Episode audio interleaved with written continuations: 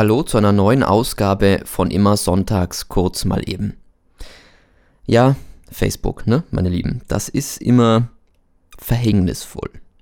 Denn irgendwann kommt nicht nur der Moment, wo man mit Leuten befreundet ist, ähm, die einen immer ganz nette Dinge unter jeweilige Posts schreiben. Nein, irgendwann kommt auch der Moment, da stellen die Eltern fest, hups, Jetzt kriege ich ja nicht mehr mit, was meine Freunde so treiben, weil die sind ja jetzt auch in Facebook. Also denkt sich zum Beispiel meine Mutter, jetzt muss ich in Facebook rein. Ne? Sie lehnt das Internet kategorisch ab und findet PCs ganz fürchterlich, aber mit einem Schlag, Facebook muss her. So. Jetzt versucht man es natürlich zu erklären. So funktioniert das, da kannst du Nachrichten schreiben und so weiter und so fort. Ach ja, äh, brauche ich ja gar nicht. Äh, oh Gott, so ein Scheiß. Mh. Und was passiert? Zwei Wochen später schickt sie Freundschaftsanfragen an meine halbe Freundesliste. Warum?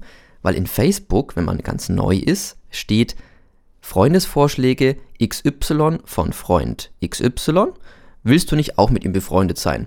Und so wie halt unsere brave Elterngeneration ist, heißt es, ja Mensch, ja gut, dann mach ich das halt. Ja, wenn Facebook das sagt, dann, dann ist das bestimmt gut. Und dann Freundschaftsanfrage hier, da, da, da. Und dann kommen so Fragen raus wie, Sag mal, ist das eigentlich ein Scherz? Ist es deine Schwester oder was ist da los? Nee, das ist meine Mama. Die ist jetzt auch bei Facebook.